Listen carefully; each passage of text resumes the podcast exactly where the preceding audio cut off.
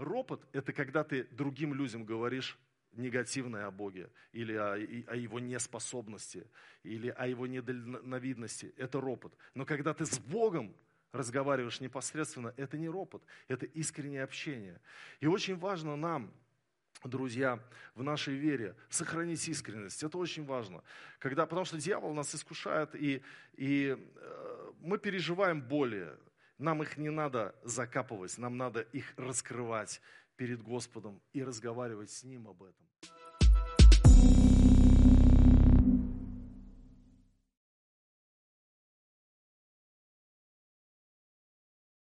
И вы знаете, я сегодня хочу проповедовать на тему искреннее служение. Искреннее служение. В книге Сомерсета Моэма «Бремя страстей человеческих» главным героем является Филипп Керри – Филипп Керри это был мальчик, который рано остался без родителей, его мама умерла, отец умер давно, а когда мама умерла, его отдали его тете. Тетя была замужем за англиканским священником. И Филипп Керри вот с 8 лет воспитывался теперь у новых родителей, так сказать, тех, которые взяли его на попечение. И это были жесткие условия пуританские, много чего было нельзя. Нельзя было играть в игры, нельзя было, надо было всегда ходить на служение в холодный храм и сидеть на, на скамейке и мерзнуть, когда шла нудная, длинная проповедь. И все это Филиппу Керри не нравилось. Он, он, он страдал, как мальчишка. Он хотел бурной жизни, он хотел обеспечения, но часто на его обеденном столе было что-то вроде куска хлеба и, и ничего больше. И, э, знаете, там э, ему священник иногда давал, ну, э, от яйца вареного верхушку снять ложкой и съесть. Это было на воскресенье. Вот такая была жизнь. Но у Филиппа Керри была проблема. Он родился с недостатком. У него ступня была искажена, и это была болезнь, это было уродство – и у него была хромота. И он жил с этим, и потом, когда он поступил в школу, все над ним смеялись. Он очень, очень страдал, потому что его и били, и смеялись над ним, над его подходкой, над его ногой. И вот он рос, рос, и вдруг Господь коснулся его э, в этом колледже христианском, где он учился. Господь его коснулся, он стал читать Евангелие, и вдруг он пережил первый раз живое слово. Оно его коснулось, и он прочитал слова. И если вы, Горесей, прикажете, поднимись и вернись в море, и поверите, что сбудется по словам вашим, то будет вам, чего вы не скажете. И он так обрадовался, что теперь он может помолиться, и Господь исцелит его ногу. И он стал молиться и говорил, Господь, я верю, что Ты исцелишь мою ногу, что Ты совершишь это чудо, что моя нога, она исправится, исцелится. Господь, и я даже вот хочу поставить Тебе дату исцеления, чтобы Тебе было радостнее исцелить меня на Рождество потому что это праздник, и потому что ты захочешь меня исцелить, конечно же, в этот день, а я буду верить, и каждый день буду ждать этого. И он верил и молился, и каждый день он провозглашал и радовался тому, что Бог исцелит его. И вот настал праздник. Он проснулся рано утром, и не смотрел на ножку свою. Он был уверен, что она исцелена, и чтобы не оскорбить Господа тем, что вот он сейчас будет э, одним глазом смотреть, нормальная ли ступня, и Бог тогда скажет, ну что ж ты мне не веришь. Он даже не смотрел на свою ногу, он поднялся с кровати, но потом, когда он сделал шаги, он понял, что исцеление не произошло. И так сильно огорчилось его сердце, что со временем, спустя несколько месяцев, он разуверился в Боге вообще. Вообще. Потом у него появилась своя философия, он подрастал, он стал подростком, юношей, и он уже заменил христианство своим взглядом на жизнь, своей такой э, атеистической философией.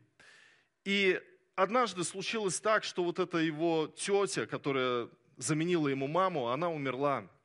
Он приехал домой, отец священник – не знал, что он потерял веру, утратил веру. И он говорит, Филипп, можешь ли ты помолиться? И Филипп говорит, да, конечно. Он встал на колени, произнес молитву, сложил руки, произнес молитву, встал. И по внешнему образу вещей вообще не было понятно, что Филипп неверующий. Потому что он сыграл роль верующего, ему было это просто.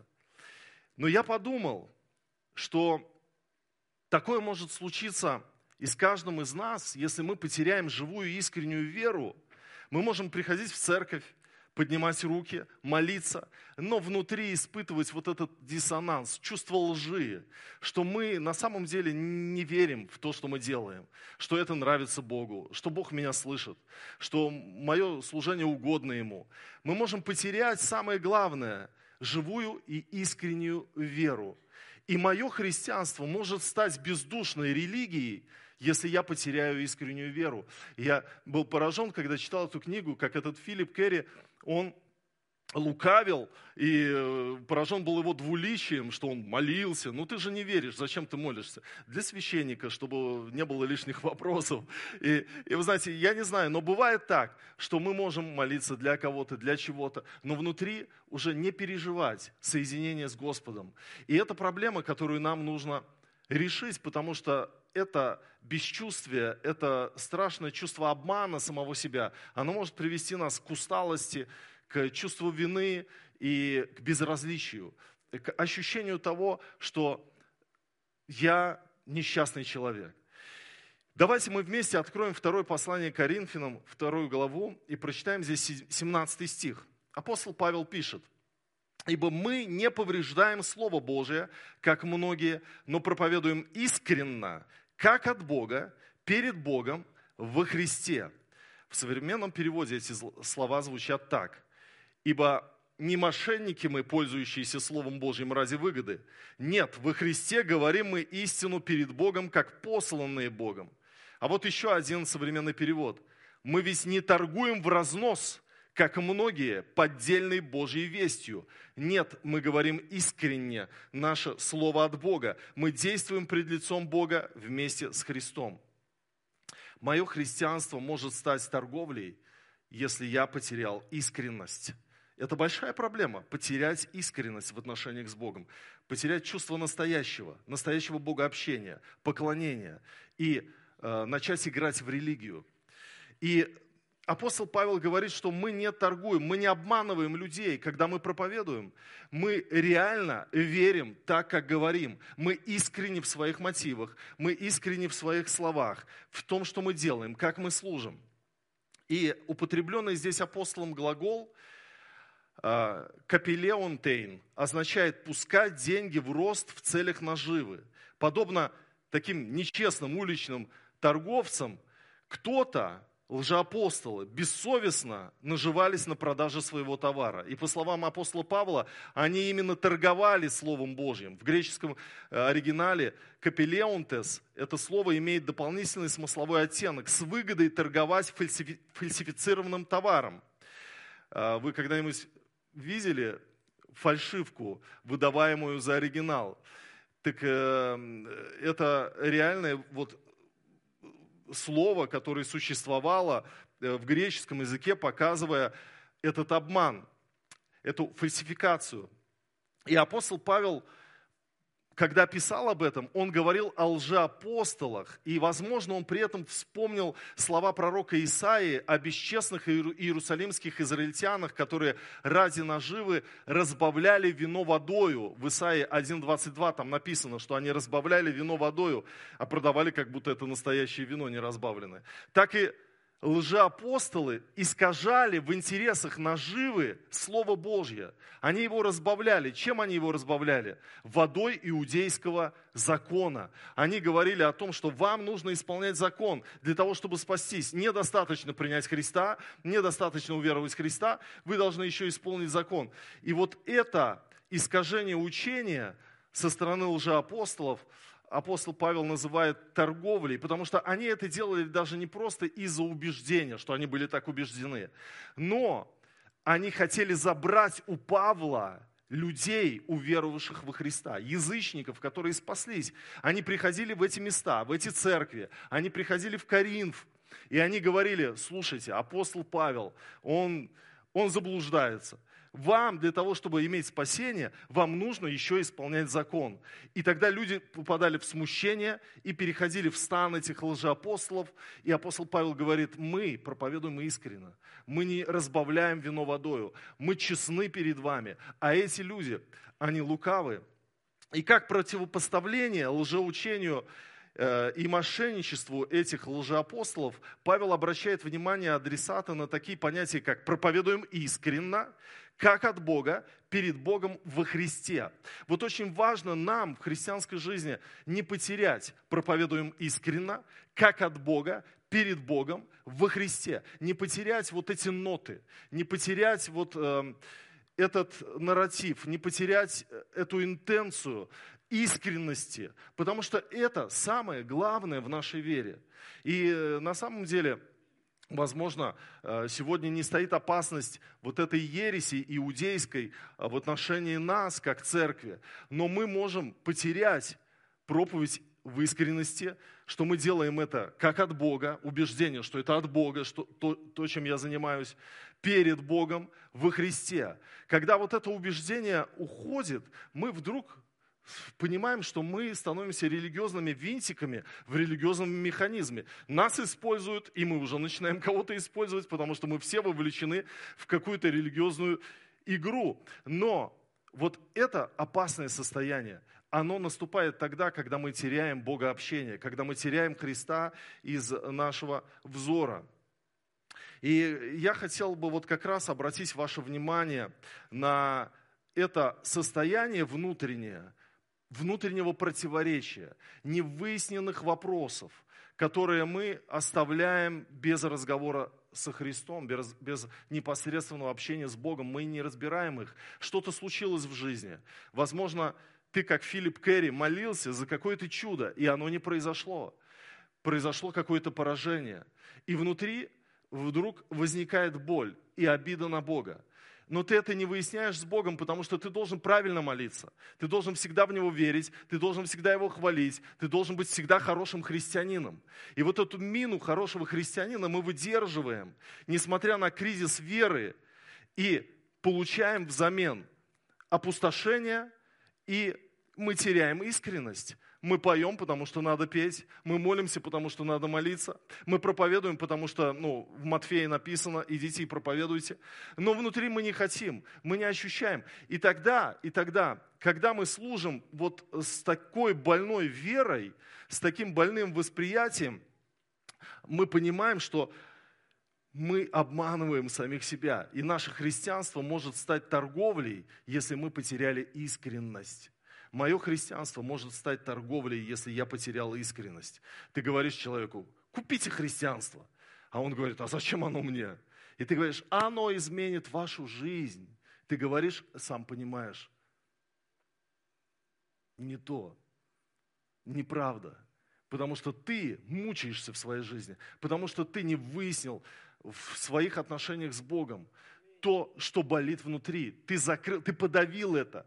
Ты подавил это, э, ты угасил это. Мама, которая потеряла ребенка при родах, вдруг она, переживая сильное горе, говорит, Господи, да за что же, да почему же ты так наказал меня? И ей говорят, ну, Господу нужен был ребенок больше, на, на небесах он пригодится лучше.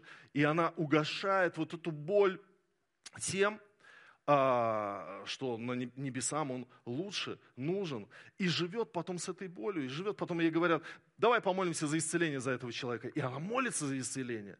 Она говорит, я верю, Господь, что ты исцелишь, но внутри есть недоверие, потому что доверие было подорвано, и не было выяснено отношение со Христом, не было вот этого э, упрека, сказанного Христу, потому что человек побоялся быть искренним с Богом, побоялся, что Бог накажет его за его честность. Когда ты скажешь, Господь, я не доверяю, я не знаю почему, но во мне, во мне нет веры на самом деле. Господь, я потерял живую реку, в которой находился. Я иду просто автоматически. Во мне нет веры, во мне нет ожидания чуда, во мне есть просто религия. И когда ты боишься об этом поговорить с Богом, вдруг ты понимаешь, что ты просто часть религиозной системы, у тебя нет искренности, ты ее потерял. А когда ты утрачиваешь искренность, тогда ты утрачиваешь настоящую веру. Как же я могу сохранить искренность в своей вере? Апостол Павел показывает нам на три возможности сохранения искренности в вере. И первая возможность, как мы можем сохранить искренность в своей вере, это пребывание в Слове Божьем. И здесь написано, ибо мы не повреждаем Слово Божие. Апостол Павел говорит, мы не повреждаем Слово Божие. Когда я перестаю пребывать в Слове, враг может посеять в мой разум сомнения – враг может посеять в мой разум смущение. И вот Филипп Керри, он же читал Библию, он же читал Новый Завет, и он переживал Господу, он горячо молился за исцеление своей ноги, но он не получил своего чуда и разуверился в Боге. И он перестал дальше, ну, читать Евангелие, он перестал дальше его изучать. Само повествование его дальнейшей жизни говорит о том, что он со временем перестал замечать свою хромоту, он был успешен в покорении женских сердец и успешен был в своей карьере, несмотря на все трудности, которые он преодолевал. То есть, вы знаете, как будто вот эта проблема с ногой, она нивелировалась так, что этого уже и никто не замечал, потому что он сам это перестал замечать, потому что это исцелилось, ну, как, как нечто несущественное стало. Потом еще ему операцию сделали, и вообще нормально. Он был красавчиком по жизни. Его жизнь ну, показывает, что он был покорителем женских сердец, он был, в общем-то, э, целеустремленным и интересным человеком. А, в Иоанна, в 2 главе, с 19 по 21 стихи написано, Иисус сказал им в ответ, разрушите храм сей, я в три дня воздвигну его. На это сказали иудеи, сей храм строился 46 лет, и ты в три дня воздвигнешь его. И апостол Иоанн пишет, а он говорил это о храме тела своего. Потом, когда он воскрес, мы это поняли. И тогда можно сказать, так, апостолы, вы так легко переписываете ну, слова о чудесах, что в три дня храм воздвигнуть, это же, это же кучу надо чудес, чудесной энергетики э, излить. А тут просто он говорил о храме тела своего. Но нет, это на самом деле истина. Истина, которая есть в Писании, когда, когда ты говоришь горе, поднимись и вернись в море, и она по-разному может подняться и вергнуться в море. И Филипп Керри потом пережил, что эта гора, на самом деле она ушла под воду, в море, ее перестало видно, и, и, и он перестал видеть эту гору проблемы. Люди перестали видеть эту гору проблемы. Но он уже это не осознавал, потому что он рано спустил все на тормоза. Он разуверился в Боге, огорчился и перестал э, иметь с ним общение. Но если бы он продолжил иметь с ним общение, Господь бы ну, показал ему эти вещи, показал, как он показывает каждому из нас. Поэтому очень важно, не перестать пребывать в Слове. Очень часто это слышно по риторике, когда человек пребывает в Слове, он говорит Слово Божье, и от него какая-то сила исходит. Я не знаю, вы это замечаете или нет, ты можешь за чаем просто сидеть с человеком и слушать, как он говорит. И кто-то может говорить, ну, и это просто э, мутные воды Нила, да? это просто э, мирская такая речь, где нет упования на Бога, где нет вот, ну человек обычно говорит, и у него есть э, какая-то логика, к чему вот э, он ведет свою речь, как решить проблему. И когда у человека нет слова на устах, то ты видишь, что там, там как будто и Бога нет. Вы знаете, когда мы пребываем в Слове, тогда мы прилеплены, прилеплены к лозе. Иисус сказал, без меня не можете сделать ничего. И если ты не пребываешь во мне, то тогда и соки в этой, этой лозы не могут проистекать через тебя, и ты не можешь приносить плоды. И если бы у Филиппа было пребывание в Слове, он нашел бы для себя направление в вере. Итак, первая возможность оставить себя в искренности – это пребывать в Слове. Пребывать в Слове. Читайте Библию, я вас умоляю, пребывайте, пребывайте в Библии. Пусть у вас будет Библия в приоритете из всех книг. Библия, Писание. Живите Словом, изучайте его, вникайте в него, рассуждайте о нем, провозглашайте его, в молитве цитируйте Писание. Это очень-очень важно. Вторая возможность, как мы сможем сохранить искренность в своей вере, это укореняться в истине, что мое служение от Бога, а не от людей. Знаете, дьявол искушает нас и говорит, ну, твое служение тебе просто навязали, тебе подошли люди и сказали, ты будешь лидером домашней группы, или ты будешь петь в группе прославления, или ты будешь вот здесь стоять в группе порядка, или если мы говорим не о специальном служении, а просто об общем служении Богу, вдруг дьявол принесет себе такие мысли, что э, ну, тебя привели в эту организацию, и ты стал адептом этой организации, и, и, и у тебя такое мышление, э, слушайте, я просто вот теперь хожу, потому что э, вот этот человек был пленен, зомбированный, он меня зомбировал, и я пришел. И очень важно, очень важно на самом деле утверждать и понимать, что дьявол, он хочет украсть у тебя веру. А, и, и тебе нужно увидеть почерк Бога в своей жизни, что Бог тебя призвал. Как апостол Павел говорит, а я знаю, в кого я уверовал. Вы можете мне что хотите говорить, свои философские точки зрения, свои измышления, э, свои какие. Я внутри, вы снаружи, я внутри, я во Христе, я в Боге, я перед Богом. Я помню, как я приехал в Тольятти миссионером, молодым пастором.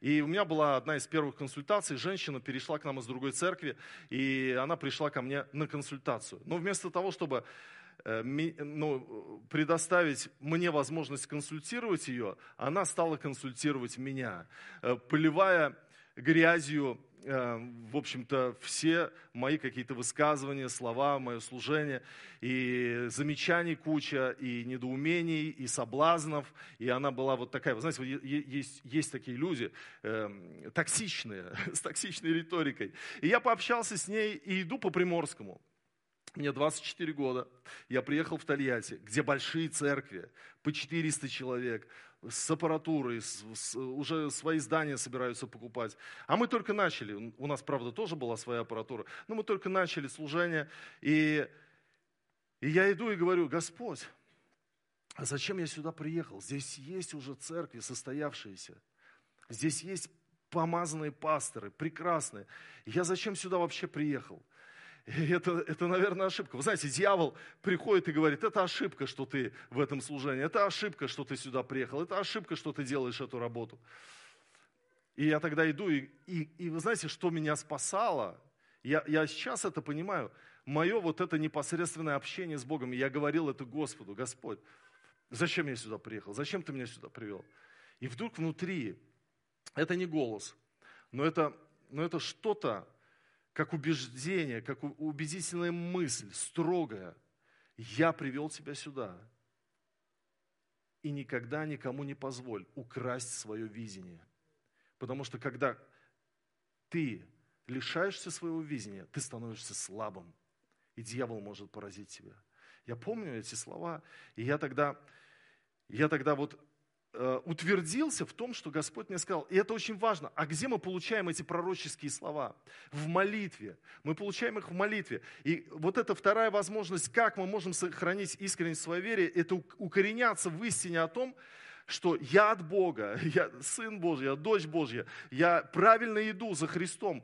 Мы можем это ну, получать утверждение в молитве, что ты не оставлен, что Бог тебя не забыл, не оставил, что ты Его, что ты ценен, что Он призвал тебя, не человек, Он тебя призвал. В 1 Тимофею 1,18 написано, «Преподаю тебе, сын мой, Тимофей, сообразно с бывшими о тебе пророчествами, такое завещание, чтобы ты воинствовал согласно с ними, как добрый воин». Интересно, да? Сообразно с бывшими о тебе пророчествами – чтобы ты воинствовал согласно с ними, как добрый воин. То есть слова, сказанные Богом в твою жизнь, они не просто сказаны, не просто ты это получил от Господа однажды в молитве, это впечатление, может быть, через пророческое слово, может быть, изучая Писание, вдруг это вышло и вошло в тебя. Вот этот опыт, этот experience, эти переживания, которые у тебя были, они святы, и они даны тебе И дьявол на них покушается. И тебе нужно согласно с этими пророчествами воинствовать, как добрый воин. Потому что на них есть покушение.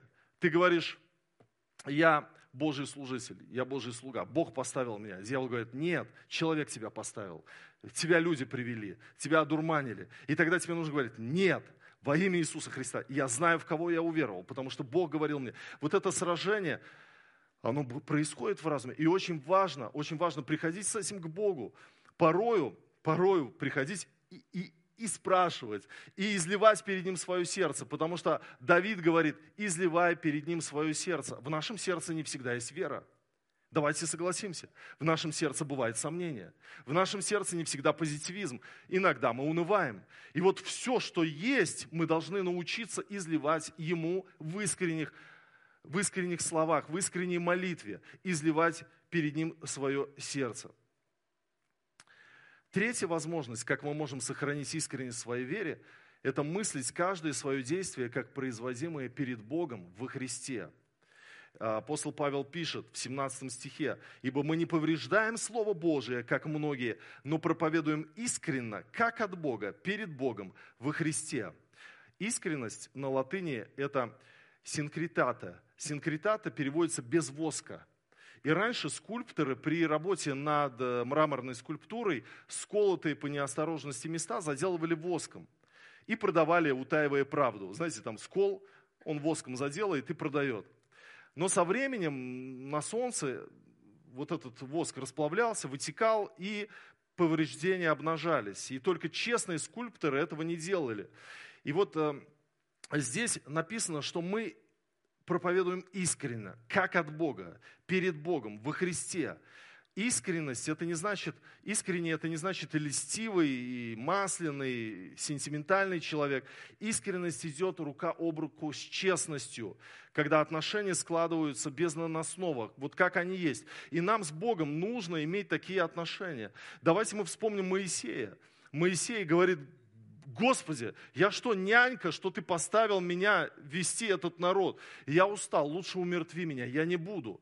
Э, нести бремя этого всего народа, если ты не решишь эту проблему. И мы читаем, и у нас волосы поднимаются на голове. Как можно так с Богом разговаривать? Бог сейчас пустит в тебя стрелу и уничтожит тебя. Но нет. Бог говорит так, Моисей, избери 70 человек, старейшин, и поставь их у скиния, и дух, который на тебе, я изолью на них. Бог дает решение. Хотя молитва вроде бы содержит дерзость, но это, этот упрек, эта боль, Моисей ее не скрыл. Он был честен. Он был честен в отношениях с Богом. Нам нужно быть честными в отношениях с Богом и разговаривать с Ним, как оно есть. Вы знаете, э, Иисус приходит к Марии, Марфе и Лазарю. Лазарь уже умер, четыре дня в гробе. И Иисус приходит. И Марфа подходит к Иисусу и говорит, если бы ты был здесь, не умер бы брат мой. И она изливает свое сердце, полное печали, она в скорби, ее брат умер. И она говорит, если бы ты был здесь, а ты не пришел, не умер бы брат мой. И тогда Христос ей говорит о вере, ей говорит о воскресении. Он говорит, воскреснет брат твой, веришь ли сему? И она отвечает, знаю, что воскреснет в воскресенье в последний день. Знаете, это как часто напоминает вот нас, когда мы на конкретные вопросы от Господа отвечаем постулатами веры. Я верю в воскресенье из мертвых, которое совершится. Веришь ли ты в исцеление? Господь исцелит всех, когда на небеса придем. Ну, что-то такое, что-то вроде этого. Он говорит, я есть воскресенье и жизнь. Если кто умрет, он оживет. И он не умирает вовек, верующий. И, и он берет и Лазарь воскрешает. Это вот удивительно. Марфа, она, она вроде бы, вроде бы, ну, как сказать, сфалила. Она, разве можно Иисусу сказать так, если бы ты был здесь, не умер бы брат мой? Но я вам скажу, она молодец.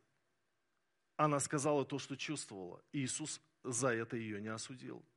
И нам нужно вот в своих отношениях с Богом говорить с Ним, говорить с Ним о том, что на самом деле вызывает в нас диссонанс. А, не забивать это, постулатами, не забивать. Вы, вы знаете, нужно простить. Тебя обидел человек, Писание говорит, нужно простить. Церковь говорит, нужно простить. Лидер домашней группы говорит, нужно простить. И ты говоришь, я прощаю, а внутри ты не разобрался. Поговори с Богом об этой обиде. Излей боль. Вы видите, как в псалмах много того, что Давид высказывает. И он даже о врагах своих порой говорит, пусть они разрушатся, пусть они вот будут все уничтожены, пусть они... И, и можно сказать, ну как? Это же не по-христиански так говорить, изъясняться о людях. Но он изливал свое сердце, свою душу перед Богом, что нам бывает не характерно, потому что мы думаем, что Богу будет обидно. Ропот – это когда ты другим людям говоришь негативное о Боге, или о, о его неспособности, или о его недальновидности. Это ропот. Но когда ты с Богом разговариваешь непосредственно, это не ропот, это искреннее общение. И очень важно нам, друзья, в нашей вере сохранить искренность. Это очень важно. Когда, потому что дьявол нас искушает, и, и э, мы переживаем боли. Нам их не надо закапывать, нам надо их раскрывать перед Господом и разговаривать с Ним об этом. И вы знаете, что будет? Если мы Ему будем открывать свое сердце, свои подозрения, свое мироощущение, будем пребывать в Слове, будем хранить убежденность в том, что Господь нас не покинул. Мы будем держаться этой веры, что мы во Христе, мы перед Ним, то, что мы делаем, это для Него. Ты стоишь и прославляешь, и дьявол говорит, твое прославление не уходит в небо. Ты поешь для людей, ты вообще поешь просто, чтобы петь. И ты говоришь, нет, Господь, я пою Тебе сейчас. Ты просто, ты просто не пропускаешь эти слова, не даешь этим словам осесть и сформировать в тебе ощущение лжи, нечестности. Но ты, ты переводишь это на Господа, ты переводишь это на Него – и говоришь ему, Господь, я сейчас прославляю Тебя, даже если я ничего, ничего не чувствую особенного. Я пришел, чтобы прославлять Тебя, петь Тебе. Господь, обнови мою веру. Я так давно не имел с Тобой искреннего общения. Я молился с другими, я молился с лидерами, с пасторами, но я сам не разговаривал с Тобой искренне. Я хочу с Тобой поговорить. Господь, я пришел к Тебе сегодня. Я сегодня пожертвовал для Тебя. Я сегодня пел для Тебя. Я хочу все это делать для Тебя, перед Тобою, во Христе. Я хочу жить так, жить для Тебя. Помоги мне не потерять эту искренность во имя Иисуса Христа. Аминь.